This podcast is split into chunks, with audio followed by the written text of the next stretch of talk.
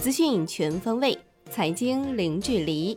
各位听众，早上好！今天是二零二零年六月十号，星期三。欢迎您收听陆家嘴财经早餐。首先来关注宏观方面，国务院常务会议确定新增财政资金直接惠企利民的特殊转移支付机制，部署支持市销对路出口商品，开拓国内市场。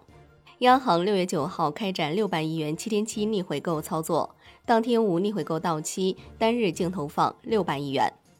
市场监管总局部署在全国范围开展涉企收费专项治理，加大对涉企违规收费行为查处力度。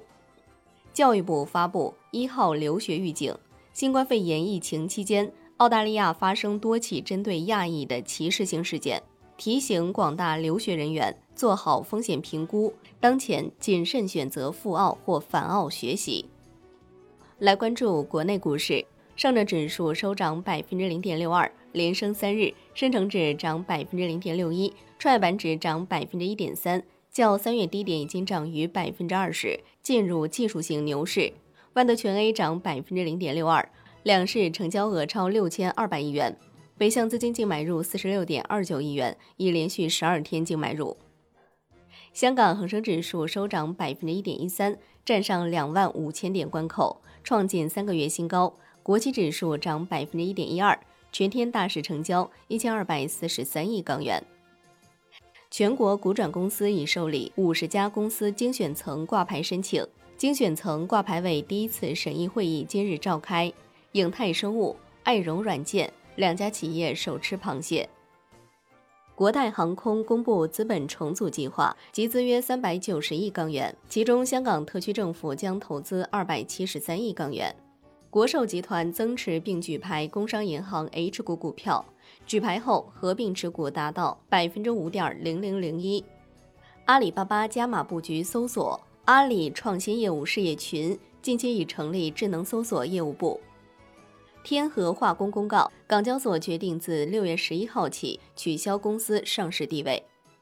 金融方面，银保监会印发《融资租赁公司监督管理暂行办法》，增加融资租赁资产比重、固定收益类证券投资业务比例、集中度和关联度等审慎监管指标内容，并将过渡期由原来的两年延长到三年。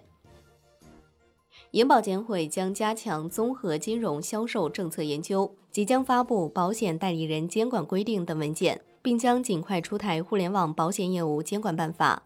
同时，已经启动制定保险销售指引等重要规范性文件。楼市方面，深圳住建局要求房产中介每月上报二手房成交价格等相关消息，对于不报、漏报、瞒报、错报的机构，视情况采取约谈、警告。暂停网签权限等处理措施。北京新房供应火力全开，仅六月五号一天就有七个项目获发预售证，单周供应量创下近六年新高。五月份北京新建住宅网签四千一百七十二套，创下近十个月新高。产业方面，民航局表示，在海南自贸港试点开放第七航权，鼓励支持外航在现有航权安排外，在海南经营客货运第七航权。每条航线客货总班次每周最高分别为七班。科技部部长王志表示，下一阶段将把新冠肺炎疫苗研发作为重中之重，全力推进五条技术路线疫苗研发。阿里云宣布，今年将主要围绕服务器、芯片、人工智能等方面，面向全球再招五千个顶级技术人才。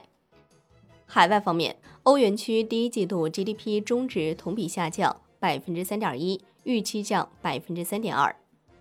来关注国际股市，美国三大股指涨跌不一，纳指盘中突破万点，收盘续创纪录高位。中概股房多多收涨近百分之四百，日内十多次熔断，一度涨逾百分之一千二。截至收盘，道指跌百分之一点零九，标普五百指数跌百分之零点七八，纳指涨百分之零点二九。欧洲股市全线走低。波音公司最新数据显示。波音飞机交付形势因新冠肺炎流行病冲击到各大航空公司而持续恶化。五月份仅仅交付了四架飞机，而四月份交付了六架。商品方面，New Max 原油期货收涨百分之零点五二，报三十八点三九美每桶 COMEX 黄金期货收涨百分之零点八六，COMEX 白银期货收跌百分之零点八六。伦敦基本金属涨跌不一，L 米其铜、L 米其锡收涨，L 米其锌、L 米其镍、L 米其铝和 L 米期铅收跌。国内商品期货涨跌不一，大豆、棕榈油、动力煤、沥青收涨，锰硅、菜籽、铁矿石、热轧卷板、橡胶收跌，螺纹钢收平。EIA 短期能源展望报告预计，二零二零年 WTI 原油价格为三十五点一四每每桶，此前预期是三十点一每每桶。预计二零二一年 WTI 原油价格是四十三点八八每每桶，此前预期为四十三点三一每每桶。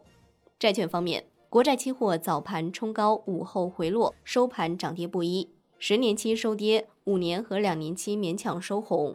银行间现券表现分化，长端收益率下行不足一个基点，中短端下行两到五个基点。银行间资金整体平稳，隔夜回购利率只升回落，不过幅度有限，不足五个基点。